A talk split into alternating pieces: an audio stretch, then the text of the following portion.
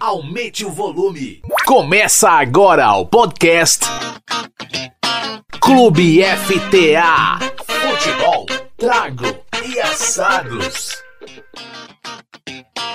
Ouvintes do Clube FTA, estamos de volta neste sábado 11 de junho para o programa 19. Eu, Jorge Soruco, na companhia de Ricardo Bueno e Paulo Trindade, estamos aqui para falar de futebol, de bebidas e de assados. Sempre lembrando, os programas do Clube FTA você ouve primeiro na Coletiva Rádio, sempre aos sábados às 11 horas. Depois disso, todos os episódios ficam disponíveis no Spotify, acompanhado de material bônus. Fica o convite também para curtirem nosso perfil nas redes sociais de Facebook, Instagram e Twitter. Basta digitar arroba Clube FTA. Destacamos ainda que nosso programa segue os protocolos de saúde referentes à Covid. Por isso, mais do que convidar, convocamos todos a seguirem tomando as precauções necessárias. O Clube FTA vem construindo um perfil de podcast diferente. Nós não queremos apenas ouvintes o objetivo é apresentar materiais diferenciados, trazendo muita informação e debatendo diversos assuntos com profundidade. É por isso que sempre dizemos: sintam-se em casa, puxem uma cadeira e vamos começar a conversa. Porque o Clube FTA Futebol Trago e Assados, o mundo da bola com outro sabor, já está no ar. Futebol, trago e assados. Clube FTA. No programa 19 do Clube FTA, vamos conhecer um pouco sobre a função dos conselhos fiscais nos clubes de futebol. E para isso, nada melhor que conversar com quem já esteve lá. O nosso convidado é o Luiz Fernando Aloísio, que durante quatro anos participou do Conselho Fiscal do Internacional. Ele que é sócio-diretor da Aloísio Martins Auditores Associados. Atualmente é coordenador do Comitê de Auditoria Independente do Conselho Regional de Contabilidade do Rio Grande do Sul. Sempre deixamos nosso caloroso abraço ao hermano Varasquim, que fornece os deliciosos espumantes Sopra Santé. Encomendas pelo WhatsApp 5499 629 4712 ou pelo e-mail sopra@varasquinagro.com.br. Caro Bueno, e nos tragos e assados falaremos do quê? Mestre Soruco. Nas bebidas a gente vai passar uma dica a pedido dos nossos ouvintes de cervejas para o inverno. E nos assados o papo é para lá de especial, meu amigo Soruco, com ninguém menos que o Fernando Patzlaff, sobrenome Turbo Master para o cara que é gestor de churrasco da Tramontina. Vai falar conosco sobre novidades e tendências. Tá é, show de bola o papo. Maravilha, maravilha. Cervejas para o inverno, sim, isso eu me lembro da falecida Kaiser, Kaiser Bock. É, eu falo nela, falo nela. Foi fala, fala ela que deu o, o, o gancho, o gatilho para essa dica que o pessoal nos pediu. Tá certo. Vale destacar que, ao tratar de futebol, mas também de bebidas e assados, acreditamos que todo alimento deve ser consumido de maneira responsável, sem exageros e não custa enfatizar: se beber, não dirija. Fica também o convite, desde já, para ouvir os programas anteriores, nos quais tivemos entrevistas bem interessantes, como no episódio 009, quando conversamos com a Marianita Nascimento uma gaúcha precursora do futebol feminino no Rio Grande do Sul e no Brasil. A exemplo de todos os demais, ele está disponível no Spotify. Basta procurar por Clube FTA, programa hashtag 009, pioneirismo no futebol feminino. O mundo da bola, os tragos e os assados. Clube FTA. Amigos do Clube FTA, estamos começando esse primeiro bloco da conversa com o Luiz Fernando Aloysio que foi conselheiro fiscal do Internacional, conselheiro do clube durante 12 anos como conselheiro e 4 como conselheiro fiscal. É um assunto que pode parecer um pouco duro, um pouco assim é, difícil de lidar, mas é interessante a gente conhecer um pouquinho mais de como fu funcionam as estruturas internas do, dos clubes de futebol. Né? Então, agradecendo a presença do, do Luiz Fernando Aloysio, mais conhecido como Kiko. Né? Vamos chamar de Kiko aqui, né? Bom, Estamos em casa, né? Kiko, um grande prazer te ter aqui conosco. Dessa vez para participar, outra vez tu ficou só acompanhando a gravação lá do, do Tricolor, né? E hoje tu pode falar. E por favor, não estrague a gravação, tá bom? Deu um azar aquela vez, lembra? Pô, Soruco, tá gravando, tá Soruco. Essa aí que tá gravando. Pô, a gente, Tá certo, muito obrigado pela tua presença, Kiko. Eu que agradeço. Mas o, o Soruco, essa, essa breve introdução que tu fizesse era muito oportuna, né? Inclusive o Kiko esteve aqui no dia em que a gente conversou com, esteve acompanhando o nosso papo com o Guto Pacheco, que é do Conselho de Administração do Grêmio, que é como no Grêmio, é o equivalente ao Conselho de Gestão do Inter. Então, é, essas entrevistas que a gente tem feito, e esse ano acho que vamos ter que fazer mais no segundo semestre, são muito importantes para as pessoas, o torcedor, entender como funciona o clube, né? Exato. Então, o Conselho Fiscal é uma instância, mas o, o, o Kiko, para chegar no Conselho Fiscal, ele, ele era conselheiro antes.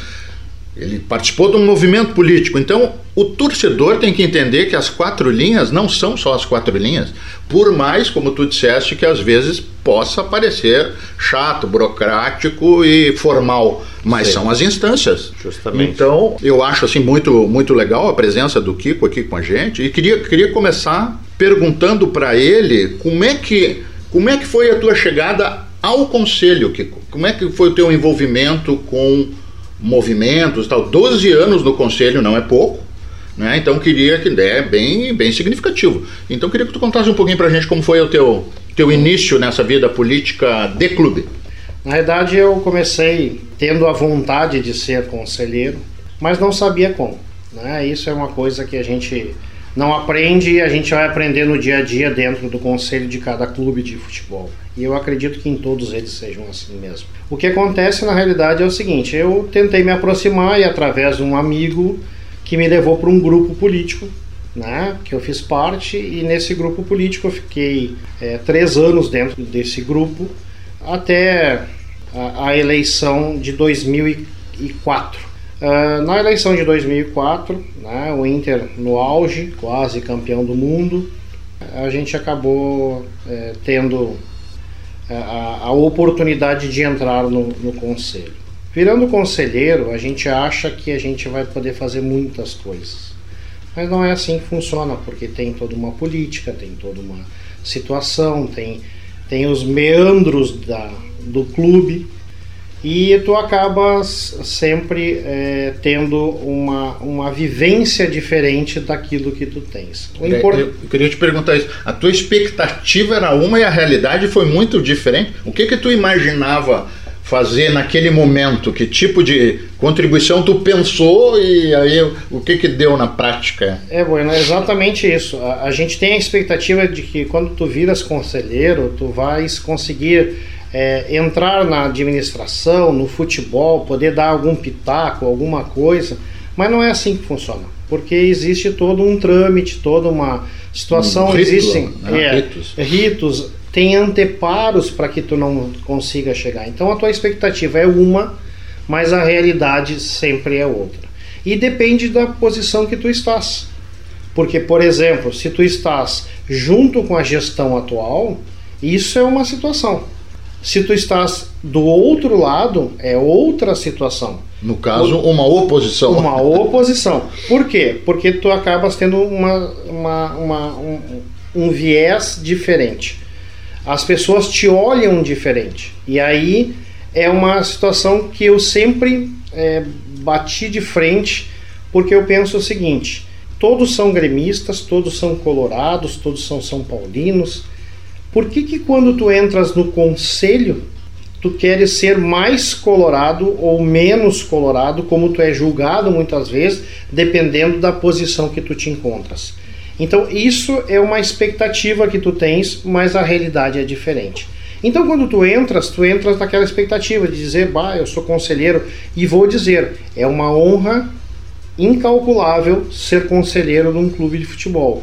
Porque se a gente para e pensa que um clube de futebol tem 6, 8, 10 milhões de torcedores e tu é um dos 350 que está lá dentro, isso não é para qualquer um. Escolhido numa eleição aberta, aberta né? Do sócio, né? Normal, como se fosse uma eleição política comum. O que eu acho só é que quando tu entras, o que os mais velhos deveriam te conduzir para essa situação ser mais branda. Mas não é assim que funciona. Tu, tu vai ser conduzido dependendo do teu, dos teus pares de, de política e das, das alianças que tu acaba tendo dentro do conselho. Então, a expectativa é uma quando tu entras, a realidade é outra quando tu estás lá dentro. A única diferença é que se tu consegue continuar dentro do clube, porque na época tu tinhas, na minha época, né, é, tu tinhas um mandato de quatro anos, hoje é de seis, tu passava praticamente dois anos na tentativa de conhecer aquele ambiente. Dois, três anos, para que no último ano uh, as coisas começassem a deslanchar, tu entendia quais eram o, o, os componentes daquela gestão, quais eram os componentes estatutários para formar uma gestão, o que que tu tinhas de poder e o que que tu poderias fazer para dentro do clube. Então, até tu entenderes, até tu aprender, até como funciona o, o todo a estrutura, tu leva um certo tempo. Quando tu tá terminando o teu mandato, tu tem que torcer então para ser renovado, e isso acontecia muito com os presidentes. Antes o Inter tinha uma, uma, um estatuto que previa dois anos. E, era um, um, e isso acontece em todos os clubes que tem isso. Dois anos de gestão é extremamente pequeno. Por quê? Porque tu te ambienta no primeiro ano e tu trabalha na eleição no segundo ano. Mas tu, o clube... tem que, tu tem que entender o que veio antes, o que, que foi, o que está mais ou menos estruturado, quais foram os, né, os, os, as premissas, os valores Exatamente. daquela estrutura de clube e de time, eventualmente, né? Para depois tu ir começar a mexer, né? Com limitações extremas, provavelmente, né? Então, Sempre com limitações, né? E, e, tu tem essa limitação justamente por quê? Porque é, tu tem o que eu falei antes, os anteparos. Tem pessoas que tentam proteger a gestão. Hoje, no, no, no colegiado que nós temos para administrar, uh, passa por muitas coisas. Então a gente precisa é, ver é, com relação a isso é, como se compõe. Então a tua expectativa realmente é uma, a realidade quando tu entras é outra totalmente tá, diferente. Tá certo.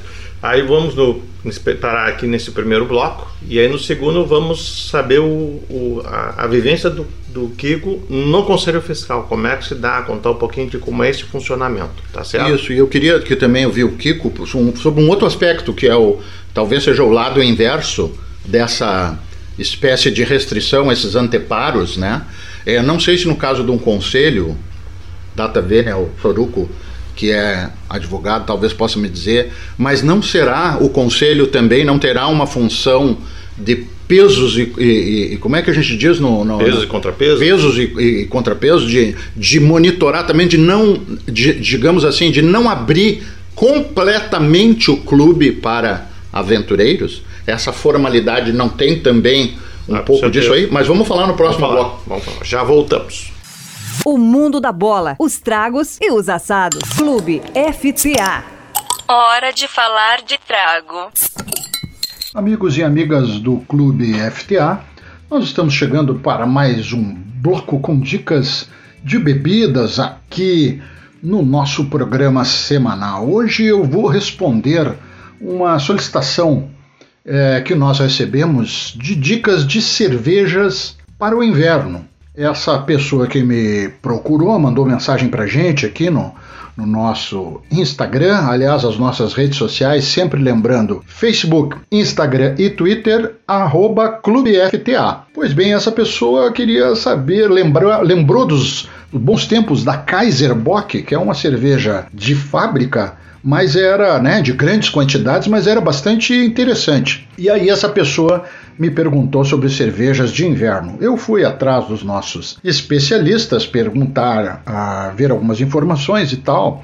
E a primeira coisa relevante que a gente é, deve acrescentar, deve é, registrar aqui, é que ah, as cervejas artesanais, sobre as quais a gente tem falado bastante, elas tendem a ter mais sabor e entregar mais riqueza inclusive também de perfume, se elas forem tomadas a uma temperatura uh, mais alta do que a normal. Né? Então, qual é a dica que a gente dá aqui? Em vez de você tomar uma cerveja estupidamente gelada no inverno, procure é, que talvez você não queira ter um, um termômetro em casa, muito complicado esse negócio, faz o seguinte: tira a cerveja, bota ela para gelar do jeito que você sempre faz, mas tira ela da geladeira é, algum tempo antes. Deixa ela dar uma, entre aspas, esquentada. A temperatura vai subir, correto? Por mais que a gente tenha invernos rigorosos aqui no Rio Grande do Sul, nós não vamos chegar à temperatura, é, a, a, a, bebida não vai chegar na temperatura ambiente, né? Lá no, vamos imaginar que está menos 5 graus no interior do estado, a bebida não vai ficar nessa temperatura provavelmente, né? A menos que você deixe as garrafas lá na rua é, de um dia para o outro. Bom, fora essa dica de tirar a bebida da geladeira um tempo antes de beber, o mais, mais recomendável é que você procure as cervejas escuras, porque essas cervejas escuras costumam ter um pouco mais de robustez. Elas, em geral, elas têm maltes que são tostados, né? A questão das cervejas escuras artesanais, é, entre elas as mais conhecidas ou as mais ou as bastante conhecidas, que são a Porter e a Stout, elas têm uma graduação alcoólica muito alta. Então, uma dica que eu recebi aqui é vocês procurarem as cervejas do estilo Dunkel. Inclusive, a Dunkel é, é o estilo preferido do nosso amigo Fabiano Belke, que é o nosso maratonista aqui, que esteve no clube FTA há algum tempo atrás, é o, é o, é o estilo preferido do Fabiano e de muita gente boa. A Dunkel, ela é mais leve, ela é uma cerveja escura também, mas ela é mais leve. É como se ela fosse uma Helles, que é, nós vimos aqui outro dia conversando também com o Rodrigo lá de Pelotas, o Rodrigo Grupelli, que criou uma Helles chamada Porto Helles Rausch. A Helles é o estilo é, alemão mais popular, semelhante à Pilsen, portanto leve, mas a Dunkel é como se fosse uma Helles escura. Então, é, se vocês procurarem por aí, eu acho que vocês vão encontrar boas opções de cervejas. E lembrando que eu vi recentemente também uma Tupiniquim Bock. Não, não degustei ainda, mas as cervejas da Tupiniquim todas elas são boas, né? Então ainda tem essa outra alternativa. Beleza? Voltamos ao papo principal com o nosso CEO e âncora Jorge Soruco. O mundo da bola, os tragos e os assados. Clube FTA. Estamos de volta para o segundo bloco dessa conversa com o Kiko, Luciano Luiz, sobre os conselhos fiscais dos clubes de futebol. Kiko, conta para nós como é que foi a tua experiência no Conselho Fiscal, além é, é olhar conta basicamente ou o que mais? Na realidade, o Conselho Fiscal ele é um apêndice do próprio Conselho Deliberativo. Né? Ele, ele atende exclusivamente dentro dos clubes de futebol, ele atende uh, a presidência do Conselho Deliberativo, que tem algumas demandas. Por exemplo, um conselheiro ele pode é, tendo dúvidas sobre alguma situação, passar à mesa do conselho, de, dentro dos trâmites né, normais de assinatura de mais de 25 conselheiros, alguma coisa assim que seja é, de risco. Qual é a função do conselho fiscal? A função do conselho fiscal é realmente averiguar, verificar, auxiliar e emitir um parecer. O conselho fiscal é, uma, é, uma, é um órgão do, de qualquer empresa, entidade ou, ou clube de futebol de extrema importância porque ele fiscaliza, tá lá o, o, nome, fiscal, ele fiscaliza. E ele tem a obrigação, porque ele tem, dentro do Código Civil, ele tem as mesmas prerrogativas e responsabilidades de qualquer um gestor. Então, o Conselho Fiscal, é, imaginem assim, um Conselho Fiscal emitir um parecer, como a gente diz, um parecer limpo, dizendo está tudo ok, e no dia seguinte explode uma situação. Né? É, são coisas que a gente fala, quem, quem trabalha com contabilidade e auditoria sabe muito bem disso. Né? Então a, a gente tem que se preocupar nesse sentido, dentro do Conselho Fiscal, de ser responsável, de ser uma pessoa extremamente ilibada e tem que se despir daquela situação da amizade, da, de ser amigo ou estar dentro do grupo político, porque ali tu tem uma função é fundamental. A, a tua função é fiscalizar e emitir um parecer para que o Conselho Deliberativo possa também votar e saber o que está acontecendo. É função do Conselho Fiscal é, alertar, é, é, divulgar dentro do próprio conselho, não para fora. Isso é uma situação também e a gente pode conversar isso posteriormente. Mas a imprensa fica muito em cima do, das pessoas do Conselho Fiscal, te ligando ah, para saber informações. Assim, eu me lembro quando eu fui conselheiro, né, conselheiro do Conselho Deliberativo durante 15 anos, 14 anos, né? E assim, uma coisa sempre passava na minha cabeça que o ideal seria que o Conselho Fiscal não fosse nenhum dos 300 e tantos conselheiros, fosse uma eleição apartada, né? Até o quadro social elegesse, é assim, na minha concepção seria o, o melhor, porque aí tu ficaria é, em tese descompromissado em relação a, a, a essas questões é, le, políticas, né? Para ter justamente essa liberdade de poder opinar tecnicamente porque é uma, uma, uma, opinião técnica que tem que ser dada, né? Perfeito. É que na realidade assim, ó, o Conselho Fiscal ele não pode estar apartado do Conselho Deliberativo, porque estatutariamente dentro do próprio clube, uh, tu precisas que te, sejam membros do Conselho Deliberativo. Uhum. Né? Para ser conselheiro hoje no novo estatuto, tu tem que estar quatro anos como conselheiro. Então, assim, ele é um órgão interno, mas ele tem uma eleição interna também diferenciada. Ele passa a ter obrigações. O político não sai. Uhum. O político ele não vai. Ele não sai da, do, do, do, do, do, meio. do deliberativo, ele vai, ele vai querer ficar ele ali fazendo continuar. as costuras uhum. políticas. É, só que uhum. por isso que eu disse antes, tu tem que te tornar, quando tu te tornas conselheiro fiscal, tu tem que te apartar dessa parte política. Sim. E eu acho, apenas é um, um, um, apêndice, eu acho de que aquilo que eu falei no, no bloco anterior, quando tu és colorado, tu não é mais colorado ou menos colorado que ninguém por ser conselheiro. E lá dentro parece um partido político normal de eleição. As pessoas buscam o seu. A gente tem que entender o que a gente pode dar para o clube e não se servir do clube. É isso é. que acontece. E isso não acontece dentro dos conselhos deliberativos. E isso não pode ser estendido ao Conselho Fiscal, porque o Conselho Fiscal é um órgão competente para fiscalizar. E vou dizer assim para vocês, né? Uh, na minha época de 2013 e 2014, que foram o, a, o final da construção do Beira Rio, a parte política pesou muito dentro do Conselho Fiscal. E isso a gente tentou combater de todas as formas, né, para que, que isso não fosse para dentro da área política. Mas em alguns momentos não foi possível. Mas Kiko, assim, ó, pelo que eu, pelo pouco que eu entendo do assunto e é pouco mesmo, apesar de eu ter trabalhado é, algum tempo lá no Conselho Regional de Contabilidade, acompanhava inclusive as reuniões de conselho, era, era secretário redator na época lá.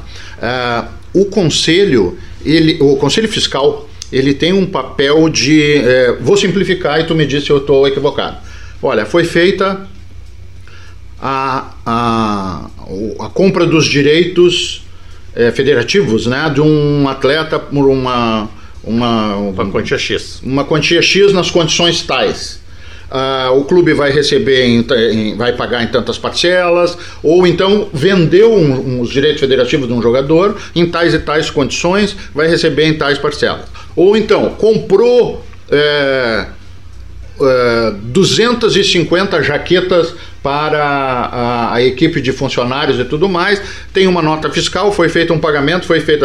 O conselho fiscal ele confere se essa operação está correta, mas ele não qualifica, ele não, ele não adjetiva ou adjetiva, ou ele diz assim: olha, essa operação aqui ela foge dos parâmetros é, normais de valores. Ele faz isso? Ele faz, ele, ele faz esse tipo de observação? Quando ele é provocado, sim. Por mas, exemplo, ele, mas ele pode ser provocado por quem? Pelo Conselho pelo Deliberativo? Conselho Deliberativo. Ah, perfeito. Porque na realidade o que, que acontece? Uh, se, hoje, e, e, isso é muito comum no Conselho, o Conselho Fiscal tem uma auditoria própria. Isso é uma coisa uh, que. Por quê? Porque uh, tu não pode misturar a auditoria do clube com a auditoria do Conselho Fiscal. Porque o Conselho Fiscal ele tem um, um viés diferente do Conselho Deliberativo. Então, o que, que acaba acontecendo? O conselheiro deliberativo, ele, ele através do trabalho que é feito, da, das prestações de contas dentro do Conselho Deliberativo, ele fica sabendo de algumas situações. A função do Conselho Fiscal é continuar buscando informações. Então, no teu caso, no exemplo que tu destes, por exemplo, ah, ah comprou jaquetas e tudo mais. Se fugir do padrão e um conselheiro ou um grupo de conselheiros entender que isso está fora, ele pode provocar o conselho fiscal a dar um parecer com relação a isso. Então ele passa a ter uma obrigação de dizer, olha, a gente está desconfiado nessa Sim. situação. Exagerando assim, ah, comprar 250 camisetas por um milhão de reais. Isso. Ah, então, Fizeram três orçamentos, Isso. como é que foi o processo? Isso. Aí ele pode pedir explicações. Pode, porque na realidade é o seguinte... Não só pode, não, não, não só pode, como, como deve. deve. Né? O, o Conselho Fiscal, e inclusive o Conselho Fiscal deve dar um parecer mediante... O que, o que, que normalmente são os trâmites? Quando o conselheiro uh, reclama de alguma coisa e vai para o deliberativo, a presidência do conselho deliberativo aciona o conselho fiscal. E o conselho fiscal passa a ter uma função fundamental nesta fiscalização, vamos dizer assim, especificamente naquele, naquele assunto.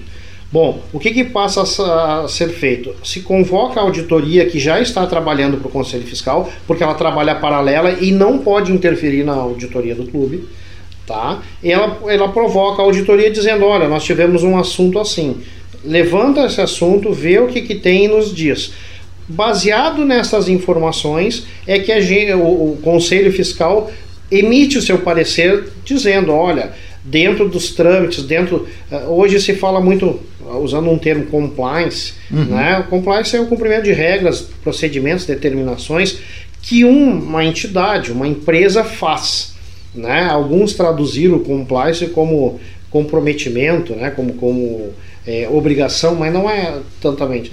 O que, que o compliance faz? Ele determina regras. Por exemplo, para eu comprar um, um, um, bem determinado valor, eu preciso de três orçamentos, cinco orçamentos, eu tenho que ver como se ambienta dentro de, dessa situação. Qual é a função do Conselho Fiscal? Foi lá e a, a, comprou por um milhão, a, não fez o orçamento, não fez nada porque tinha a situação. E a gente viu isso acontecer em 2015, 2016 é. em diante, mas não vamos abrir muito a, a Não, vamos abrir, quem sabe, no próximo bloco. Próximo bloco. Vamos abrir aquilo que obviamente foi Sim, possível, né? Exatamente, né? Vamos voltar para o terceiro e último bloco no Coletiva Rádio. E depois ainda vamos ter um, o quarto bloco aqui do bloco extra lá do do, do, do Spotify. Né? Então, voltamos aqui um pouquinho com o terceiro bloco do Clube FTA Futebol Tragaçados, o mundo da bola com outro sabor. Já voltamos. Agora é hora da dica pro seu assado no Clube FTA. Pois, meus amigos e amigas do Clube FTA, o enorme prazer que nós estamos tendo hoje é de falar com o Fernando Patzlaff. Tá certa a pronúncia, Fernando? Correto. Muito bem, gente. Olha só, o Fernando é nada mais, nada menos do que o gestor da linha churrasco da Tramontina, meus amigos. Eu tinha pedido para o pessoal lá da assessoria de imprensa para conversar com alguém mais especificamente sobre aquelas churrasqueiras é, tipo americanas, que tem tampa, tem medidor de temperatura. E aí as meninas me passaram o Fernando, que é o gestor da área de churrasco. Aí eu dei uma entradinha no site da Tramontina e tal. Gente, é uma loucura. Lá tem churrasqueiras, facas, talheres e jogos, espetos, tábuas, grelhas e discos, utensílios e acessórios e carros e peças para servir. Fernando, o que que não tem lá no site da Tramontina ou o que que não tem no catálogo da Tramontina para churrasco. Só não tem a carne, é isso? Ou, Olha, ou... Nesse momento está faltando ainda a carne, é. o carvão e alguns temperos. Muito Mas, bem. Quem sabe em breve aí. Quem sabe numa dessas dá para a Tramontina acha um jeito de, de fazer um, o combo perfeito e já entrega tudo completinho. Exato, exato. Fernando, me diz uma coisa, tia. É, a, a Tramontina é de 1911, hoje exporta para mais de 120 países, tem 22 mil itens aí no seu catálogo. Claro, entre todos os outros, todos as, os produtos né, que ela comercializa. Mas eu queria te perguntar o seguinte: é, quando é que surgiu essa percepção, digamos assim, de que era, era interessante ter um, um nicho dentro da empresa para o churrasco? Quando é que isso começa? Olha, Ricardo, assim, é, a Tramontina, que nem tu mesmo comentaste, é de 1911 e sempre hum. produziu alguns artigos para churrasco. Sim. Facas, espetos, talheres e utensílios. Hum. Por volta de 2011, eh, 2012, né, hum. recentemente, aí faz uns 10 anos, uhum. vendo essa demanda crescente aí do mercado de, de carnes, de bebidas, de vinhos, uhum. a Tramontina viu uma oportunidade nesse segmento. Né? Uhum. E aí nós transformamos a nossa antiga linha Pampa, que era uma linha de pegadores, de facas, espetos e grelhas, nós criamos uma linha voltada para o segmento churrasco.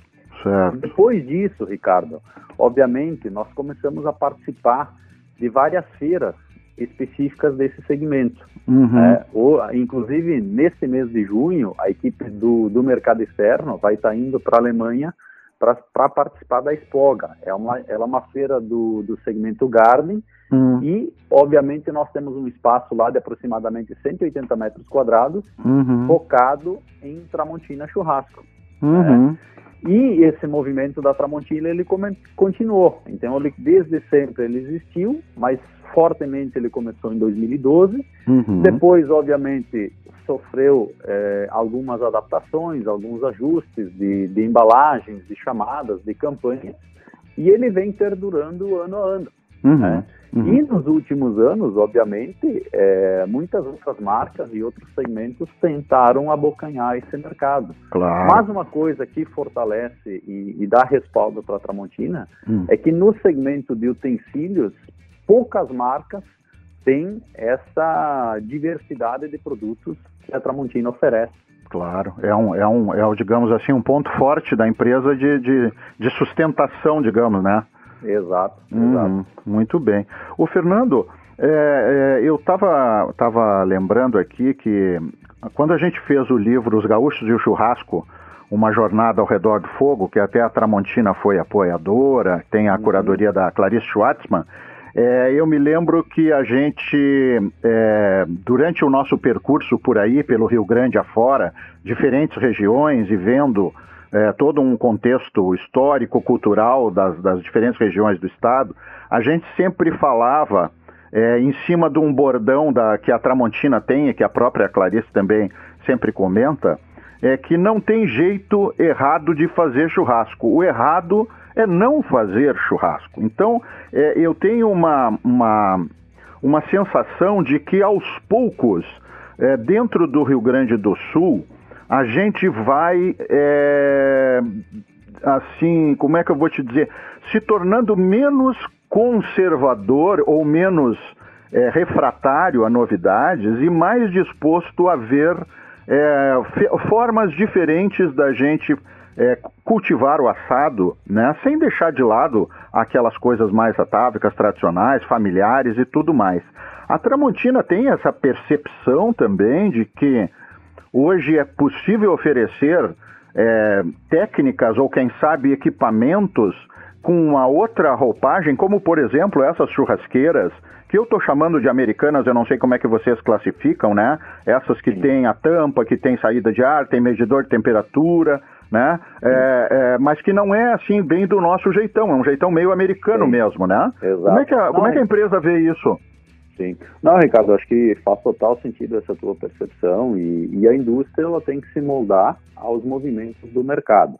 Uhum. Tá? Eu vou te dar uh, alguns exemplos e aí eu já, já falo da churrasqueira. Tá. Tanto é verdade que o mercado está mudando que hoje, basicamente, no, no, churrasco de qualquer pessoa, ou na grande maioria das pessoas, vamos dizer assim, para não generalizar, Sim. tu já tem, além de carne, tu tem o pão de alho, que uhum. praticamente uhum. virou presença obrigatória. Verdade. E tu já tem os legumes. Uhum. Né? Cada vez tanto mais, é, né? Cada vez cada mais. Frutas mais. também, né? Exato. Ah. Tanto uhum. é a entrada dos legumes que a, que a Tramontina e obviamente algumas outras marcas também uhum. desenvolveram grelhas específicas para assar legumes, uhum. né?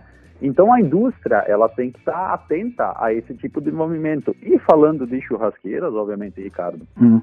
é o mesmo sentido. Obviamente a, a, Tramontina hoje ela tem é, cinco modelos de churrasqueiras uhum. e a gente chama elas aqui de churrasqueiras portáteis. Portáteis, tem... assim, a classificação Isso. de vocês é portátil. Uhum. É, a gente chama elas de portáteis por quê? Porque, claro, o conceito delas é, é mais na, na modelagem do, do, americano, mas a gente trabalha uhum. delas no, no conceito portátil. Certo. Tu tem desde um modelinho menor, compacto, que tu pode usar numa bancada, por exemplo, uhum, uhum. Né, que, que é um, é um preparar uma refeição para duas pessoas, para quatro pessoas, uhum. né, e aí tu coloca ela em cima de um carrinho ou até uhum. de uma de uma mesa, de uma bancada. Sim. Depois nós temos a, a nossa modelo que a gente chama é uma churrasqueira é, toda ela em aço inox, que a gente chama de churrasqueira tonel, uhum, né, que é uhum. tentar resgatar o antigo tonel que ele é na horizontal e nós sim. criamos um modelo na vertical. Sim, né? sim, sim. E além de você fazer é, churrasco nessa churrasqueira, nós desenvolvemos agora recentemente é, dois acessórios, uma hum. tampa e uma uhum. pedra para pizza. Ah, então, que maravilha! Com a tampa, uhum. isso, você pode fazer a costela, mesmo numa churrasqueira portátil, você pode fazer a costela né? Sim, sim. E utilizando a churrasqueira, a pedra para pizza e mais a tampa, você pode fazer também pizza, né? Que ele acaba no mercado nacional, eu te diria, ele não, ele não tem tanto apelo, uhum. mas se você, por exemplo, for na Alemanha, churrasco e pizza andam juntos. Ah, é? é? Tu vê que interessante. Uhum. Isso, o mercado, o mercado alemão churrasco e, e, pizza, eles andam lado a lado. E muitas vezes é feito no mesmo evento. Né? Uhum, então, uhum. obviamente, a indústria ela precisa estar atenta a esses movimentos e desenvolvendo produtos para isso. E depois, obviamente, Ricardo, só para a gente fechar aqui o leque de churrasqueiras, Sim. nós temos ainda, então, outros dois tamanhos de churrasqueiras portáteis. Elas são, obviamente, um pouco maiores. Uhum. Né? Uma tem rodas já para facilitar a movimentação, a outra uhum ela tem um, ela tem um tripé, uhum. né? Mas e aí tu, eh, você consegue, por exemplo, é, preparar proporções maiores, de até 8, 10, 12 pessoas. Certo, certo. Então, claro, mesmo a, a, o Rio Grande do Sul ou os gaúchos aqui sendo um pouco mais conservadores, aos poucos eles vão se permitindo e vão experimentando esses produtos alternativos. E sem contar outra coisa, Ricardo, também que é muito forte aqui no Rio Grande do Sul, por exemplo, no litoral, hum. né, na, na, temporada aqui do, do nosso veraneio, o pessoal adora fazer churrasco na beira do mar. Pois é, está começando a ficar cada vez mais marcante esse hábito, né? Exato. Eu tenho então, vários é... amigos que começaram a fazer e tal. Primeiro tinha aquela coisa, ah, não vai dar muito vento. Mas funciona super bem, fica agradável o cara ali tomando uma funciona. cervejinha ou sei lá o quê. Funciona. É uma beleza, né? Funciona. Funciona. E aí, obviamente, essas churrasqueiras portáteis, simples de montar e desmontar, elas vêm ganhando o gosto do consumidor. Uhum. Né? Então, obviamente, existe aquela parcela de pessoas que, que são mais tradicionais, uhum. mas existe principalmente um público mais jovem que uhum. ele se permite experimentar uma churrasqueira portátil e também outros produtos para preparar o seu churrasco. Então, vejo sim e afirmo que tem mercado para esse público. E, e, inclusive tem alguns outros aspectos interessantes que também o pessoal aos poucos vai se dando conta, né? A gente sabe que isso é uma, toda uma, uma questão cultural e de formação de hábito, né? Eu estava aqui pensando, essas churrasqueiras é, portáteis, por exemplo, tem um aspecto de que tu pode trabalhar com 2 quilos de carvão, ou seja, tu já vai ter aqui uma, uma economia, não vai ficar com aquela cuneto. E inclusive eu, eu vi, outro dia eu já vi por aí que está sendo vendido, acho que foi no Zé Delivery que eu vi outro dia, que eles têm lá um saco de 2 quilos de carvão. Então tu já começa a fazer um negócio mais modulado de acordo com a tua expectativa.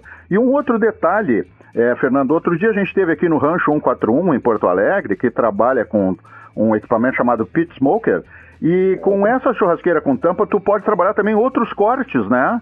Que Exato. precisam de um tempinho, de, uma, de, uma, de um trabalho um pouco mais lento para ele ficar um pouco mais macio. Então, quem, como eu disse outro dia num comentário aqui, quem decidir, digamos, fazer um, passar um pouquinho mais de trabalho, ter um pouco mais de envolvimento com o churrasco, vai descobrir outros sabores, né? E outras, e outras possibilidades de lazer, digamos assim, né? Exato, com certeza. Esse movimento que tu comentou do, do pit smoker, obviamente você ter um pit smoker é um investimento alto e é Uhum. realmente para quem é um apaixonado pelo assunto. Uhum. Agora, você ter uma churrasqueira portátil com tampa, você comprar um corte de um, você comprar um A100, por exemplo, Uhum, Exato, é e que eles têm lá muito num- bom até. é. Isso. E eles e fazer ele num preparo um pouco mais prolongado, com Uhum. umas lascas de, de algumas madeiras frutíferas, Uhum. é, para ele pegar esse gosto, isso é sensacional. E é possível de você estar fazendo tudo isso numa churrasqueira portátil. Eu comentei Então- justamente num dia que eu fiz um comentário aqui sobre lenha ou carvão, eu fiz esse comentário. Aí eu digo, olha, quem, quem quer experimentar, né, pode usar o carvão, já que a lenha também vai te de- de exigir um pouco mais, mas compra lascas e bota ali, faz um defumadinho diferenciado Exato. e vai experimentando, né, meu amigo? Exato, com certeza. Então, Muito bem. a- apesar de ser uma churrasqueira portátil, ela consegue oferecer todas essas alternativas para quem é um apreciador de uma carne um pouco diferente, para quem gosta de uma pizza, Uhum. enfim, para todos os públicos e para tentar agradar todo mundo. Que beleza. Olha, essa do churrasco com a pizza, eu não sei. Eu, eu tô para te dizer que daqui a pouco pega, hein, Fernando? Porque eu vou te dizer, se tem uma coisa que eu talvez goste mais do que churrasco, talvez seja pizza. E a, e, e- e a gente aqui com uma, uma, uma, uma colônia italiana, né? Todo miscigenado, essas alturas do campeonato. Mas a pizza aqui no Rio Grande do Sul também é outra delícia. Assim como em São Paulo, o pessoal adora carne e também adora uma pizza também. Então, domingo- pode- é- é essa, essa, essa combinação aí é capaz de daqui a pouco virar tendência, hein? É, domingo à noite em São Paulo é o dia da pizza. Né? Pois Então, é. Por que não daqui a pouco no Rio Grande do Sul, É. um dia específico como sendo o dia da pizza, ou, É. ou domingo de meio-dia churrasco e domingo à noite pizza, né? Quem Mas sabe? com certeza, Ricardo, produto tem para isso. Acho que dá para, podemos explorar com certeza. Que maravilha. Fernando, nós estamos chegando ao final do nosso tempo aqui, que é, que é meio curtinho, em torno de 15 minutos. Eu queria te agradecer enormemente a tua gentileza, parabenizar aí a, a Tramontina pelo trabalho que faz. Acho que a gente, é, juntos aí, quem tem, quem tem os seus podcasts, trabalha na imprensa, tem que valorizar ah, uma empresa como, como a Tramontina, que é aqui do Rio Grande do Sul, e está sempre em movimento, né? Uma empresa que se reinventa, vai observando tendências, e em, algumas, em alguns momentos até se é ela própria puxando tendências. Queria te agradecer, então, imensamente pela tua gentileza e nós ficamos à disposição aqui, quando tiverem alguma novidade importante que possa ser é, relevante para os nossos ouvintes, nós estamos à tua disposição, tá bem? Perfeito. Agradeço a oportunidade e também fico à disposição. Tá bem? Tá joia. Um forte abraço, Fernando. Obrigado. Voltamos com Até o mais. Jorge Soruco nos nossos papos principais lá no Clube FTA. Futebol, trago e assados. O mundo da bola com outro sabor. Vai, Soruco! O mundo da bola, os tragos e os assados. Clube FTA. Estamos de volta para o terceiro e último bloco aqui do Coletiva Rádio, conversando com o Luciano Aloysio sobre conselhos fiscais e o assunto que, né, que era vamos dizer, esse assunto duro, difícil, já se tornou mais interessante, meio Sherlock Holmes a coisa aqui, né? Que o pessoal o programa do Conselho Fiscal com um cara que foi conselheiro do Internacional. O pessoal só vê, lembra de uma pessoa nessa hora. E o pífero, e o avatato. Eu sei que tu, tem, tu, não, tu nem estava no Conselho Fiscal naquele período sim es- específico, então e também tu, se tu tivesse tu teria limitações para se manifestar sobre o assunto. Então a gente assim vamos assim falar. Se fala do- que o internacional até onde tu puder falar que o internacional tinha um poder limitado de investigação e que quando o Ministério Público entrou, então outros tipos de informações foram possíveis e aí então acabou desenrolando esse novelo todo, né? É complicado isso para um conselho fiscal olhar essa documentação, saber se aquilo realmente bate com, com, com o que aconteceu de verdade? É, eu perguntaria se chega nesse nível, assim, né, para o. Conselho Fiscal, nesse nível de detalhamento, né? Tem, é, por exemplo, acusações de que o cara fazia saques a descoberto no caixa do clube. O Conselho Fiscal, num- no- no- nos trâmites normais do seu papel, ele consegue ver isso nesse nível de detalhamento ou ele está numa coisa um pouco mais macro? Não, ele consegue ver sim. Na realidade, a auditoria do Conselho Fiscal tem a obrigação de fazer esses levantamentos e passar para o Conselho Fiscal os riscos que estão eminentes ou o que já aconteceram. Da gente ouvir falar eh, que havia eh, saques na boca do caixa, E eu não estava naquela época porque foi bem o período que eu saí do conselho, que foi 2014. Mas a gente nunca sai. Né? A gente tem colegas, tem amigos e a gente conversa e tudo mais. O Conselho Fiscal tem a obrigação de buscar essas informações e alertar o clube disto. Mediante o que? Nas prestações de contas, o parecer do Conselho Fiscal. E o Conselho Fiscal tem a obrigação de dizer: está acontecendo isso, para que o Conselho Deliberativo possa fazer. O que, que eu falo da situação? Quando tu tens um conselho deliberativo, e isso por muito tempo, eu vou só fugir um pouquinho do conselho fiscal, mas por muito tempo foi o fiel da balança dentro do Esporte Clube Internacional, que era o seguinte: se eu não gosto de tal presidente, eu coloco o grupo opositor para dentro do Conselho Deliberativo para que esse conselho seja maioria contra o atual presidente. E isso ocorreu muito. O que não pode ocorrer, e isso também tem riscos, é que o presidente eleito leve numa chapa de conselho mais pessoas do que uma boa distribuição. Por isso que o Inter foi pioneiro em tentar limitar, ou seja, 15% dos votos que tu tenha conseguido fazer, tu bota 23 conselheiros dentro do, do Conselho Deliberativo, para pluralidade. Uhum. O que, que acontece nesse sentido? Quando tu tem o presidente de um grupo político e tu tem um conselho deliberativo com maioria desse grupo político, a tendência de tu ter um conselho fiscal com este mesmo grupo é tu estar com a faca, o queijo e a tábua na mão. Porque Obviamente, se houver alguma intenção escusa, né? Exatamente. Então, não vamos, nós também nós temos que fazer essa, penso eu, né?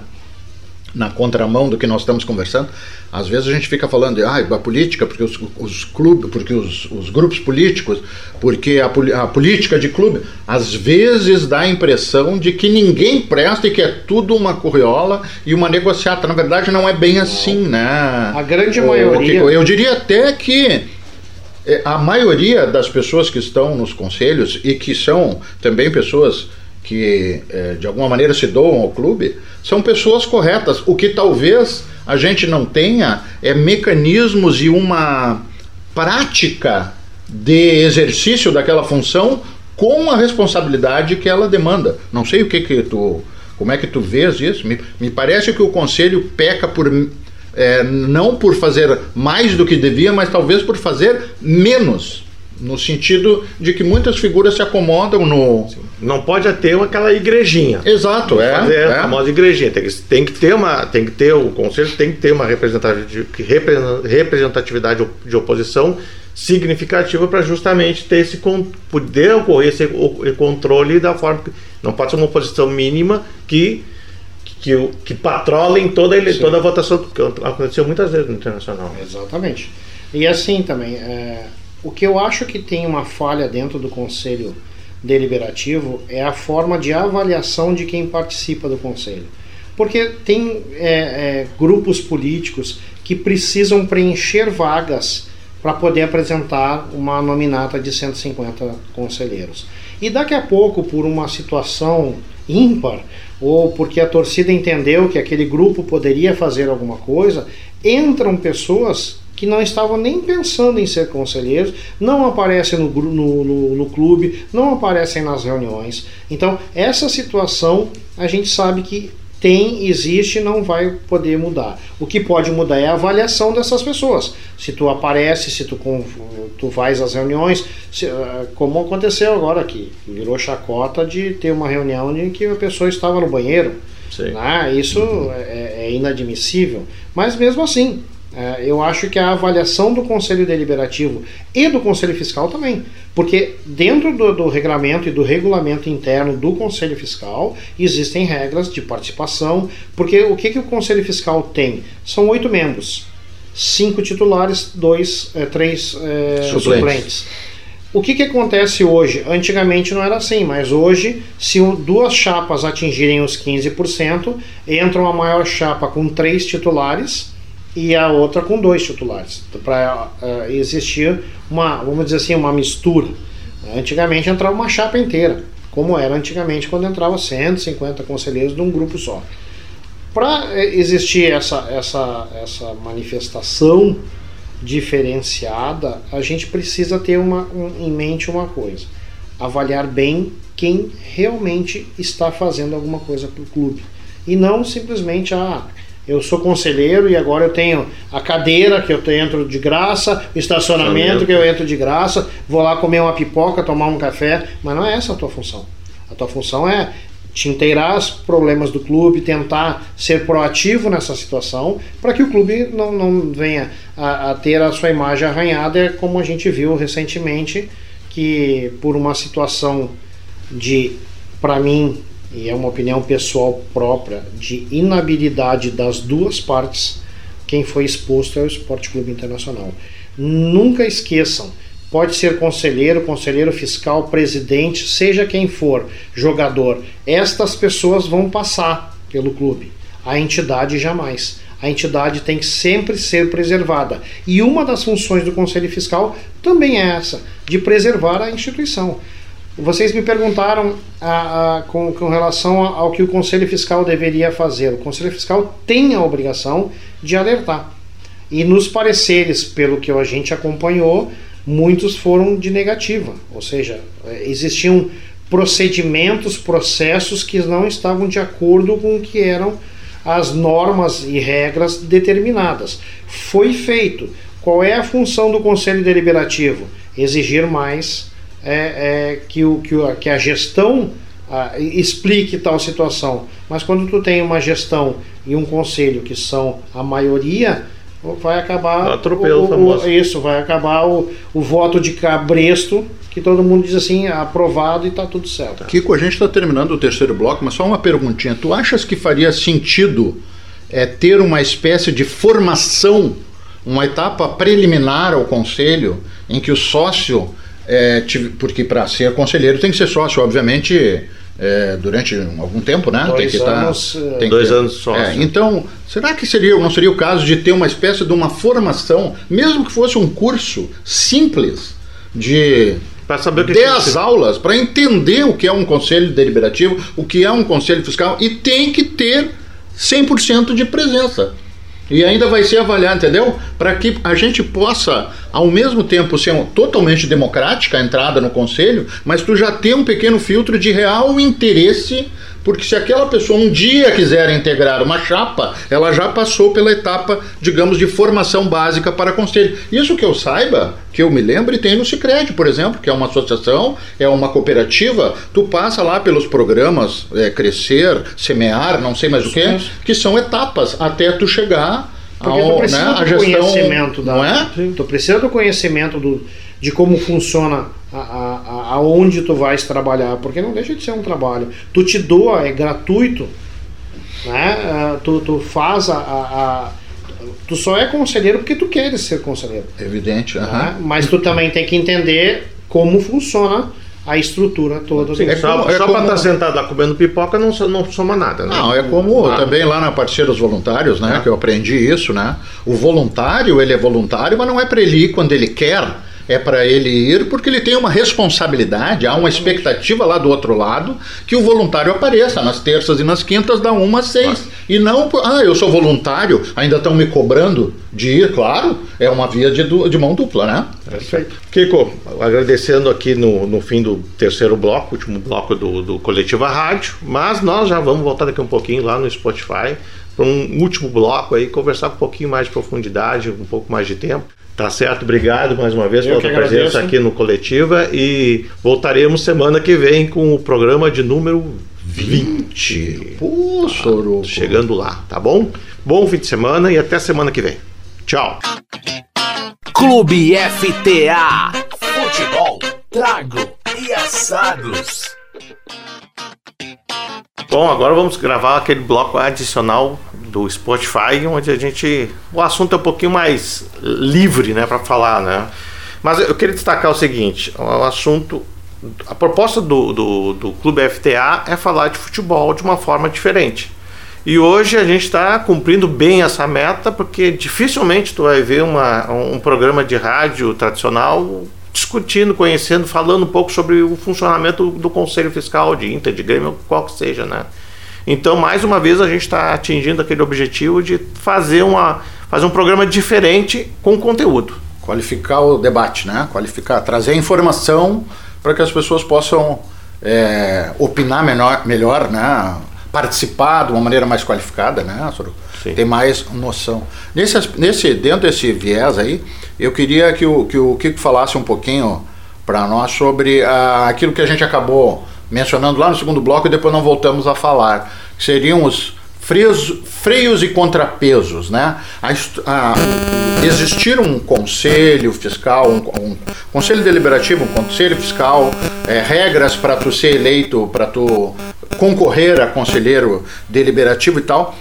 E, e, toda empresa ou toda instituição ela tem que ter esses mecanismos, né? Como é que tu vês isso? É, a gente é, correria realmente mais riscos de ter é, pessoas, eu não diria é, nem é, com viés de mal intencionadas, mas despreparadas para o, para o papel. E aí poderia fazer uma pergunta é, a, a, contrária à minha, no sentido, pô, mas, mas Ricardo tem tudo isso. Né, tem todos esses mecanismos e acabou acontecendo o que aconteceu no Inter. Então, como é que tu vês? Tu é um cara é, desse mundo da contabilidade, dos números, da coisa exata, da coisa padronizada, da coisa que tem que ter registro, né? Como que faz para equilibrar é, é, um clube aberto, um clube democrático, mas ao mesmo tempo um clube responsável e com mecanismos de controle? É complicado, né? As pessoas às vezes não. E não se as pessoas pararem cinco minutos para pensar, é muito difícil, né? E com temperinho de paixão ainda. Ainda, pra... e aí, exatamente. Se tu colocar hein, o guarda-chuva em cima disso tudo é a paixão, né? Então a coisa fica mais complexa. Hein? E agora, Kiko, te apertei total aqui. Não, a gente entende essa situação, na realidade é, é bem isso que funciona. Uh, o que acontece é assim, ó. Para tu teres um clube aberto, como tu perguntaste, uh, como fazer? Determinando regras, determinando obrigações, procedimentos e que isso é, não colida com o que a gente tem hoje chamado LGPD, que é a Lei Geral de Proteção de Dados. Uhum. A Lei Geral de Proteção de Dados, ela também tem uma situação. Antigamente, tu chegava lá na época de eleição de conselho, entrava no conselho deliberativo e tirava uma lista de todos os os sócios. Os sócios com endereço, com telefone, com ah, CPF. Ah, eu não estava entendendo onde é que tu queria chegar com a LGPD. Perfeito, é, perfeito. Hoje tá. tu não pode mais. Claro. Tanto é que houve uma, um, uma, um bloqueio, vamos dizer, de uma das chapas lá na eleição, na última eleição do clube, é, que existiam pessoas diziam que existiam pessoas que tinham essa lista. Tinham vazado a lista, é, né? É, eu acho que não, o, o, clube não vazou a lista. Eu acho que eram listas antigas em que a gente, que, que a gente tinha esse acesso, né? Porque qualquer um conselheiro na época poderia ter esse acesso, bastava requerer uhum. em nome do movimento e tudo conseguia. Sempre funcionou assim. Então, assim, é, para que um clube tenha suas é, portas, é, vamos dizer assim, relativamente abertas, é, a gente tem dentro do clube do, do Inter é, um portal da transparência. Só que para ele funcionar, ele tem que ser municiado de informações. E informações atuais. Não informações assim, ah, há dois anos atrás nós tínhamos isso, assim, assim. Tem coisas que podem ser faladas, tem coisas que não podem ser faladas. Tu perguntaste uma coisa, como um conselho fiscal tem a sua obrigação de não envolver-se intimamente. É a mesma coisa quando trabalha em auditoria. Uh, por que, que é auditor independente? Porque na auditoria independente tu não pode ter a relação, mas não é uma relação que a gente vai falar de sentar, de almoçar, é uma relação de que a tua opinião não, não seja influenciada pela situação que tem. Então, por exemplo, tu te torna inábil a fazer uma auditoria quando tu tem algum parente, assim como no clube. Tu não pode ter nenhum parente na gestão, tu não pode ter. Tu, tu, não, tu, tu, tu te torna impedido de fazer isso. Como é que eu vou julgar o meu irmão sendo presidente e eu sendo presidente do Conselho Fiscal? Uh, por mais é, ilibada, por mais é, correta que nós tenhamos. Contamina, não adianta. Não tem como, tu tem uma relação parentesca claro. com, com isso. Então, assim, ó, qual é a função primordial de um conselho fiscal?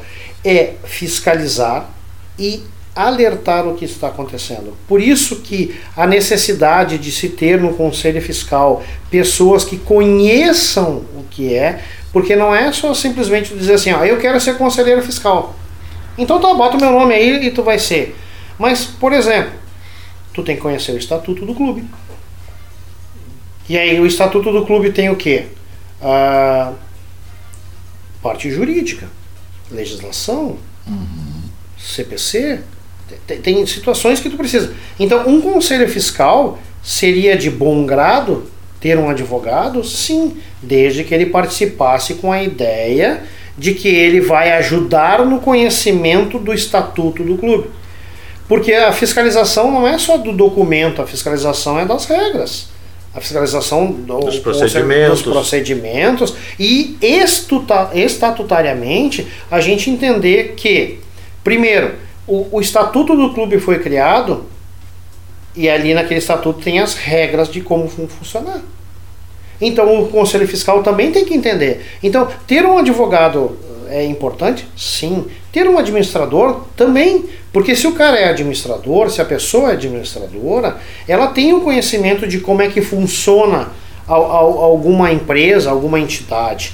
Ela precisa de um contador, claro, nós precisamos, lidamos com números. Então, o que, que tu poderia qualificar um conselho fiscal? Não é pela amizade, não é porque a gente quer ser conselheiro fiscal. Ah, tu quer ser conselheiro fiscal, Bueno? Quer ser conselheiro fiscal, Soro? Ah, sim, quero. Então tá, vou botar teu nome lá. Não. Tu tem que estar para poder responder aquela situação. Tu imaginas assim, chega no, no, conselho fiscal, vindo do conselho deliberativo de um clube, uma demanda de, um, de tal situação se tu não tiveres conhecimento do que realmente está acontecendo, como é que funciona isso dentro do clube, o que, que vai é, prejudicar o clube ou não vai prejudicar o clube, por exemplo, uh, hoje um conselho fiscal ele é obrigado a opinar sobre venda de bens móveis, imóveis do, do, do, do clube.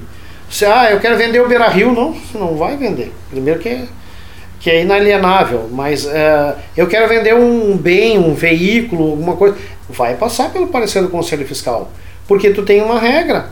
Eu tenho um bem, por exemplo, um veículo para qualquer empresa para tu comprares, tu tem que estar tá com as negativas, se tu fores comprar no nome da empresa, tu tem que estar tá com as negativas da empresa em todos os órgãos que tens. Então, essa situação é que tu tem que ter esse conhecimento. Então não pode ser um grupo de amigos resolver ser conselheiro fiscal e nós vamos lá fazer conselheiro fiscal. Tu tem que conhecer todo, tu tem que conhecer o estatuto, tu tem que conhecer o regulamento interno, tu tem que conhecer a parte jurídica e nunca esquecendo, o conselho fiscal está acima de qualquer órgão do clube, inclusive do presidente. O conselho fiscal ele tem o poder quase que de destituir, se não destituir o presidente, porque um parecer do conselho fiscal pode gerar uma situação dessa. Então, o Conselho Fiscal tem uma responsabilidade, que é o que eu sempre mexia. Não esqueçam uma coisa: se acontecer alguma coisa horrível dentro do clube e o Conselho Fiscal ter dito estava tudo ok, os primeiros a irem presos somos nós. depois vai tem o resto. uma responsabilidade Não. colocada. Uhum. Hoje, a responsabilidade, falando um pouco também da minha área como contador, é o seguinte: o contador tem tanta responsabilidade ou igual ao do administrador da empresa em 31 de janeiro de cada ano, o contador tem uma declaração a ser feita dizendo que seus clientes não fazem nenhum tipo de operação que não seja legal. Uhum. Agora tu imaginas assim, o contador diz: "Olha, meu cliente A não não tá tudo certo, estou atestando que sim". Beleza, o teu cliente A no dia seguinte faz alguma coisa ou é preso por alguma situação como é que tu, o contador, disse que não tinha nada e agora tem? Então o Conselho Fiscal também tem essa responsabilidade. E as pessoas esquecem que o Conselho Fiscal tem esse poder. Porque o poder do Conselho Fiscal é de dizer que as regras que foram determinadas não estão sendo cumpridas. E alguém tem que ser punido por isso. O que não pode acontecer é a conivência do Conselho Deliberativo em não dar seguimento na situação por causa da política. E eu volto àquilo que nós conversamos antes. Quando a gente entra no conselho, a expectativa é uma, a realidade é outra. Quando a gente está lá dentro, a gente vai criando raízes, entendendo, interagindo e aprendendo como funciona. A partir desse momento, tu começa a ter uma outra visão de clube.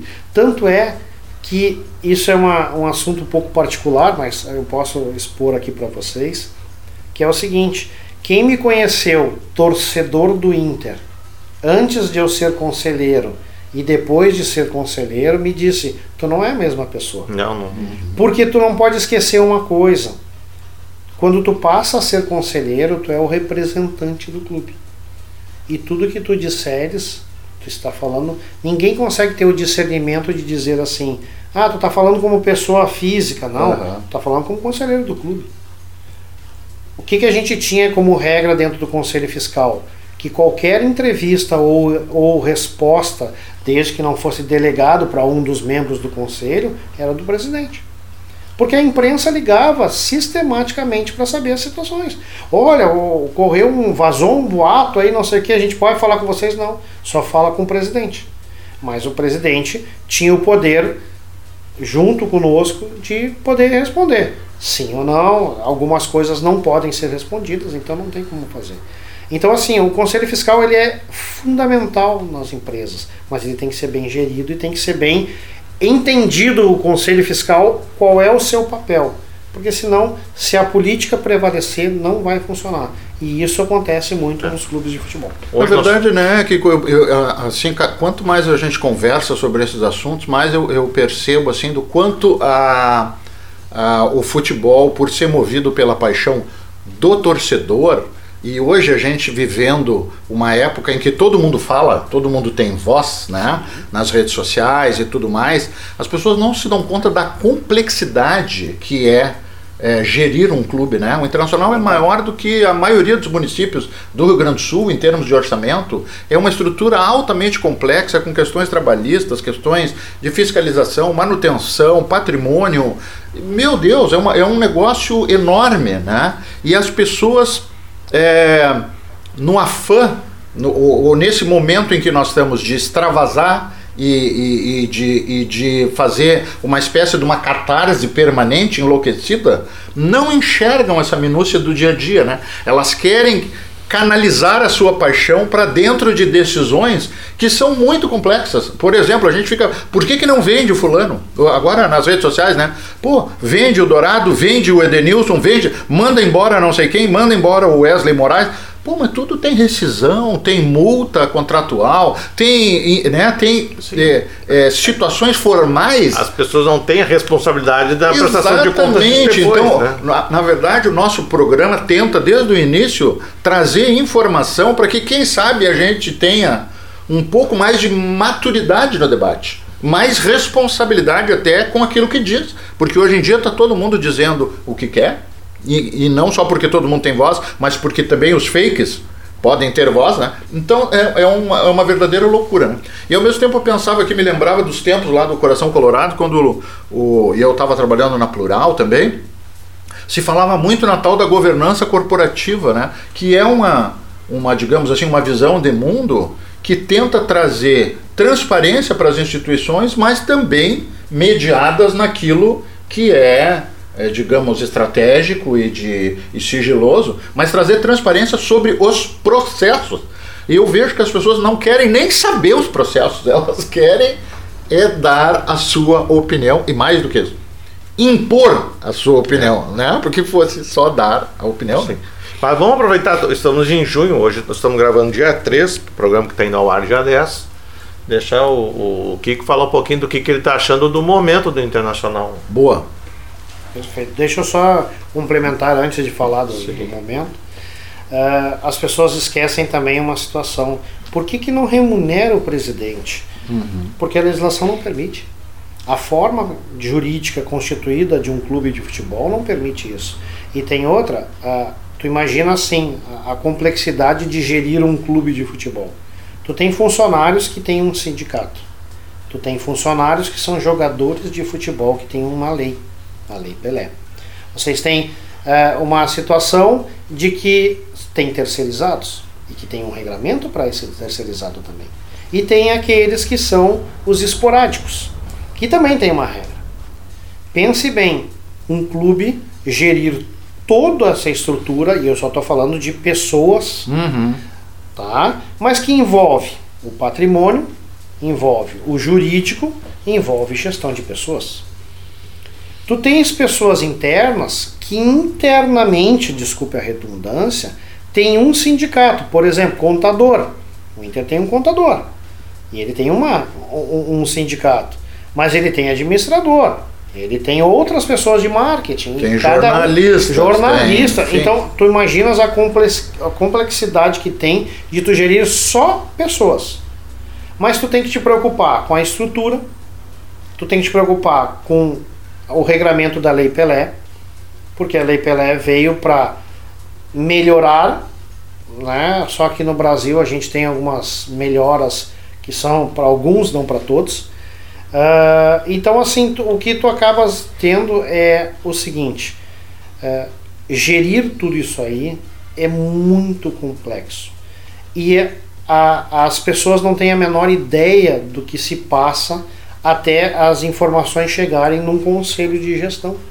E o conselho de gestão ele veio para dividir tarefas, mas a gente tem, sabe que a divisão de tarefas ela está é, projetada no presidente do clube. É presidencialista é, ainda, ainda na é prática. É presidencialista, né? né? Então essa é a situação. Então por isso que a gente tem que conhecer muito como é que funciona e a ideia de uma preparação, porque eu vou dizer o seguinte.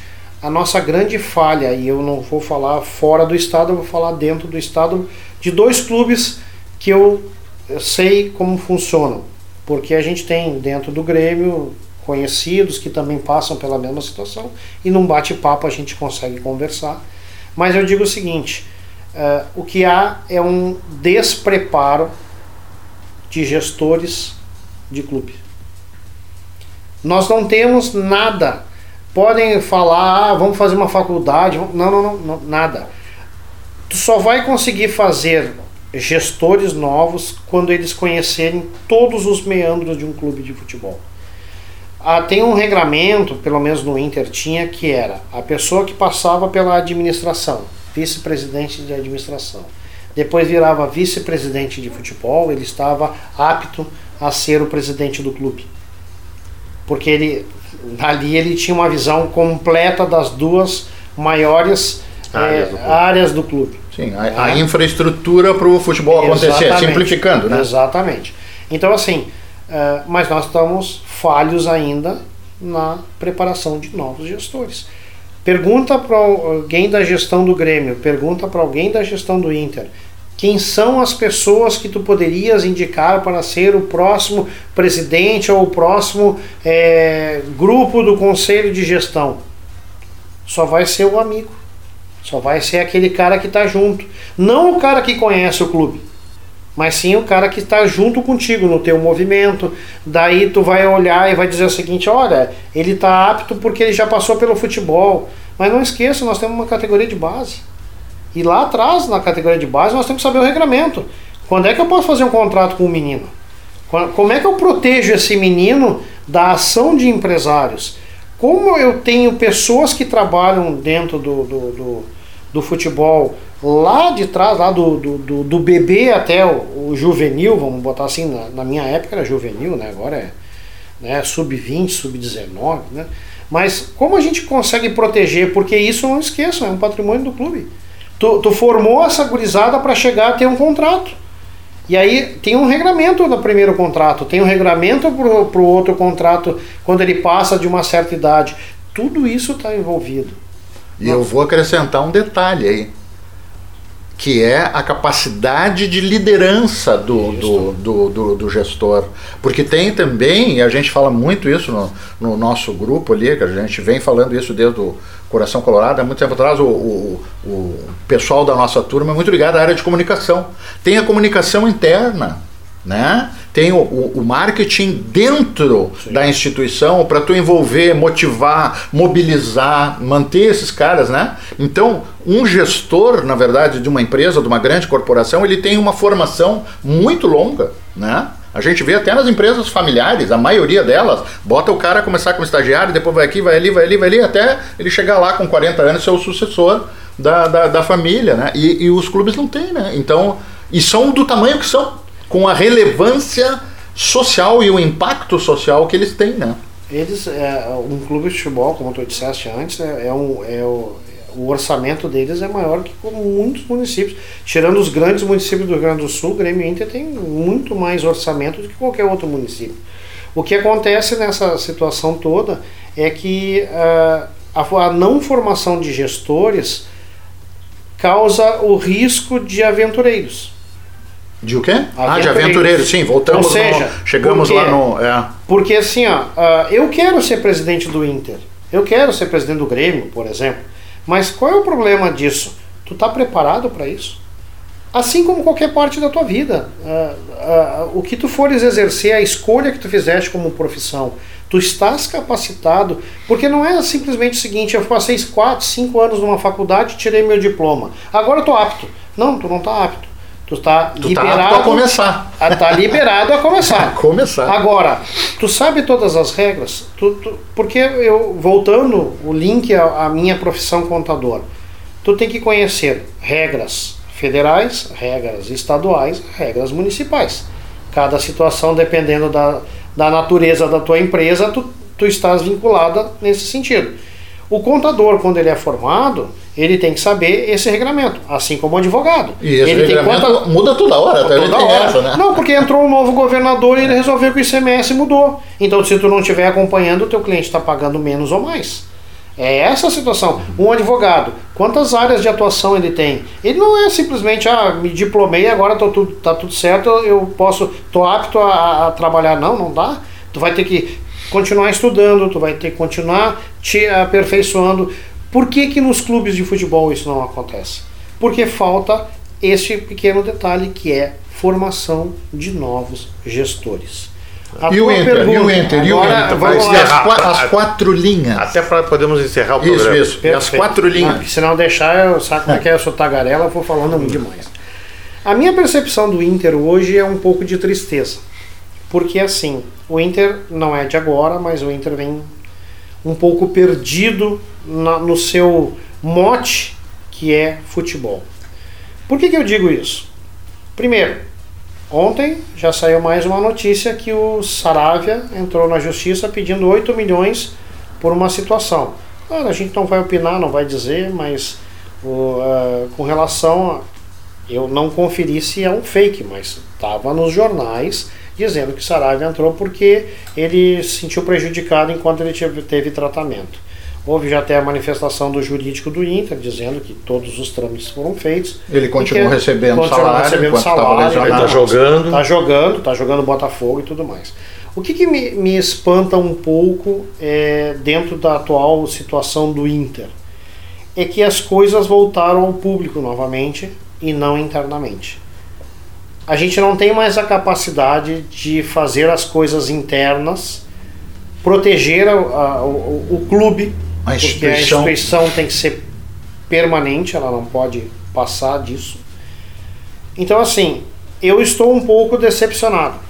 Porque, assim, quando eu vou para a eleição, eu digo que eu vou fazer, e a gente está falando em eleição geral, não é só clube, é tudo eu vou fazer isso, eu vou fazer aquilo, eu vou fazer aquilo outro. Quando tu entra, parece que tu diz assim, tá, agora que eu entrei, eu vou fazer do meu jeito. Não é assim que funciona. E eu, aí vem as regras, os procedimentos, a, as situações. Eu hoje estou extremamente decepcionado. Tanto é que estou decepcionado que a Covid nos afastou do estádio. Mas ela já nos permitiu desde o ano passado voltar. A minha cadeira está lá, bonitinha lá, uh, pago religiosamente e eu não boto os pés no Beira Rio. Por quê? Porque eu tô tão descontente que eu prefiro assistir em casa, porque se tiver ruim eu troco de canal. Lá eu tenho que levantar, pegar meu carro e ir embora. Então é isso que está acontecendo. E não é só comigo, eu não estou falando só do Luiz Fernando Aloysio, o vulgo Kiko, né? Mas eu estou falando de muitas pessoas que eu conheço é que fazem isso. Teve pessoas que deixaram de ser sócias por essa situação. Por quê? Porque o Inter não consegue. E eu vou dar um exemplo. Em 2017 o Inter estava na segunda divisão, a gente conversou sobre isso, e o Grêmio foi campeão da Libertadores. O Inter tinha tudo para tripudiar em cima do seu maior rival que está na segunda divisão. Na hoje. falta, com categoria, na, com na categoria, diversão, né? Tudo. Sem agressividade, Sem mas agressividade. poderia, né? Mas poderia é. e não aproveita. Pelo contrário, parece assim: é, regra número um, não vou tripudiar, né? Vou trazer o problema para mim. Aí o Soruco antes numa conversa falou que estava é, arraigado no nosso estatuto e eu acredito que esteja, porque a gente deixa de aproveitar os momentos de fazer é inadmissível um clube do porte do Esporte Clube Internacional perder de 2 a 0 para o Globo. Um time semi-amador nesse sentido. Não vai mudar. As pessoas só vão mudar quando as regras forem estabelecidas.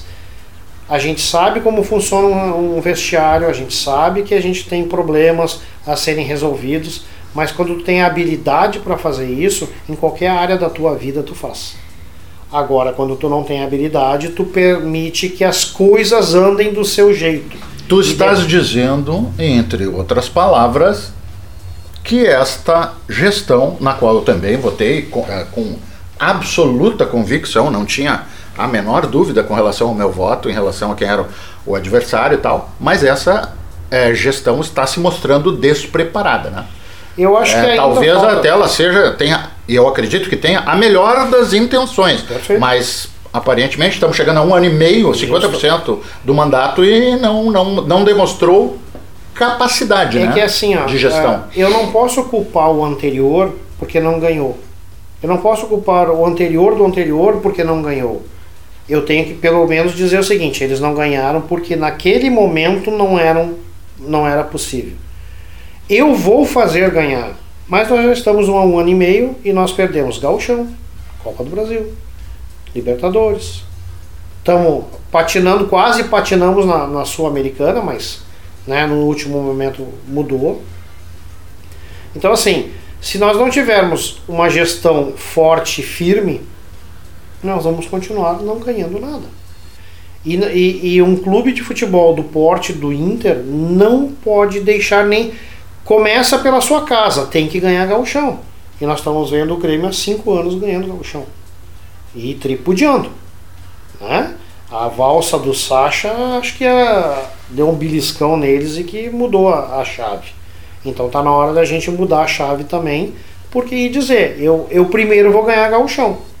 Depois eu vou pensar nas outras coisas. Porque Como... se estivesse ganhando outras coisas mais Sim. relevantes, até poderia dizer Amenizar. que usa o gauchão como preparação, Isso, né, com laboratório. Nós somos quase mas... campeões brasileiros, não tivemos capacidade de ganhar do Corinthians, mesmo com todas as adversidades, com pênalti marcado e depois não marcado, com VAR contra. Nós não tivemos capacidade de fazer um gol sequer. Mas nós não perdemos o, o, campeonato no Corinthians, nós perdemos o campeonato, nós perdemos para o esporte 2 a 1 um. Ah, mas houve um erro, a bola saiu, não sei, mas não interessa. Aquela é, é, é time bom passa por cima, por cima de qualquer tudo, né? Então, quando o Inter se der conta que ele precisa ganhar jogo de botão, é, bolita ou qualquer outra coisa e ele ganhar, ele vai dizer assim: bom, agora eu estou tranquilo. Porque ameniza, a paixão faz isso. Não esqueçam uma coisa: futebol, 80% é paixão, 20% é razão.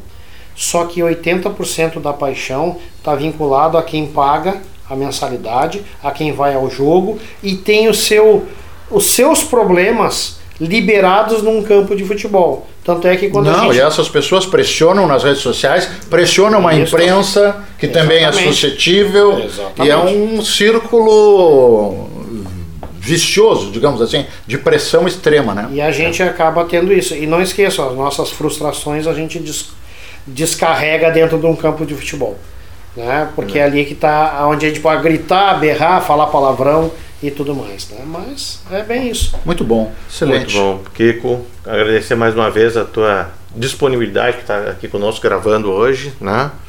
Uh, acho que foi um bom programa que a gente fez hoje aqui, conversando sobre conselho fiscal, mas outras tantas coisas né, que foi possível conversar. Avisamos tanto que era árido e no fim foi super agradável, né? Exatamente, gente... né? então agradecendo o, o, Kiko. Graças ao nosso entrevistado, que exatamente, muita fala leveza, muita afluência. Exatamente, sabíamos, sabíamos que ia dar um, uma boa conversa. Então estamos nos despedindo aqui do, no Spotify agora, agradecendo a, aos ouvintes e voltaremos semana que vem com o programa número 20. Tchau! Você ouviu? Transmissão não autorizada. Ah, ah, tô mal, tô mal. Ah, hoje eu tô mal. Ah, tá, mas o que, que eu vou fazer? Ah, mas cara, tô mal. Rinite, eu acho que é rinite. Ah, cheio de, de ranho, cheio de troço. O que eu vou fazer aqui? Tá, não, opa, episódio 19 dos guris. Deixa eu, deixa, eu, deixa eu escutar esse troço aqui. Deixa comigo. Pera aí, vou, vou ligar. Clube FTA? Clube FTA? Protocolo de saúde. Ter que usar máscara pra ouvir esse troço aí. Pera aí, pera aí, deixa eu puxar a cadeira. Puxar a cadeira na casa do Suruco. Quero ver se ele vai deixar eu tossir. Ah, o Suruquinho tá ligado, o Suruquinho tá ligado. o Suruco tá com uma voz diferente aí, cara. Troço meio másculo, viril. Vamos, que, da onde vocês estão falando, tá? Episódio 19. Deixa eu ver. O que, que, que, que vai rolar aqui? Tu é cego! Ah, os caras. Ah, mas os caras estão pegando pesado. Errou! Luiz Fernando Aloísio. Cara, o Kiko. Cara, ô, ô, ô, cara, sério, o, o, o, esse cara eu conheço ele, cara. A gente tocou junto lá nos acadêmicos. Cara, esse cara manda muito bem o Rebelig, velho. Conselho Fiscal. Cara, eu só queria saber de Inter e Grêmio, futebol, uma bolinha, o que, que a gente ia fazer. Não consegue, né? Tá, tá bom, vou escutar os caras aí, tá bom, tá bom. Suruco cheio dos arroba, cheio dos hashtags, cheio. Cara, o Suruco tá jovem, tá jovem. Bah, na boa, assim, ó. Bah, eu gosto do programa de você, mas, cara, esse troço político aí fica meio. Cara, eu não entendo tudo, cara. Mas, eu, cara, eu sei que é importante. Talvez os outros caras aí que os, os, os amiguinhos de vocês, a panelinha de vocês, a. Como é que é que os caras falam? A bolha de vocês devem gostar, cara. Mas. Tá, tá, é, tá, tá. Pera aí que eu tô escutando. Ô, Boninho! Maninho, sério, o Kiko tá falando mais que tu, cara. Não. Tá, o Kiko toca pra caramba, mas daí a, ele falar mais que tu, corta ele. Cadê o âncora desse programa? O Negrão não veio? O Negrão não veio aquele? Que coisa absurda. Pô, legal, legal, bonito. Bah, bueninho, bueninho, bueninho. Se puxou, hein? Trouxe um brode da Tramontina. Como é que é o nome do cara? O Fernando Quackfluar. Quackfluar, cara. Mal, os caras, esses caras, esses caras são tudo cheio da grana, velho. É, monochedeira. Sabe tudo de churrasco aí, é. Não faz churrasco no campo, quero ver eles fazem churrasco no buraco. É, monochedeira. Eles estão cheios de aparelhado, eles são aparelhados, eles são aparelhados, cara. Eu quero ver eles fazem churrasco no, no, no, buraco. Mas, cara, os caras são bons. Ah, Bueninho, te puxou, hein? Ah, Bueninho, tu tá bem. Cara, 22 mil itens sem carne, sem carvão. Boa, boa, boa, boa, Bueninho. Manda esses caras botar aí um frigorífico. Eu sei que eles têm um frigorífico. Eu sei. Eu, eu, eu sei. Tem. Deve ter. Esse magrão deve ter alguma coisinha lá. Tem, deve ter uma ovelha ensopada lá no canto. Eu tô, eu tô ouvindo o Kiko aqui, cara, mas. Tá, eu entendo o troço lá, tá? Conselheiro fiscal, tudo lá, o cara do conselho fiscal. Mas, cara, tem umas coisas que é meio ruim, cara. Cara, só um pouquinho, cara. É clube do povo. Eu não quero abrir as coisas pro clube do povo, meu. Eu não entendo isso. Eu não entendo. Aí depois da merda, quem é? Sobra pra quem? Quem vai pagar mais?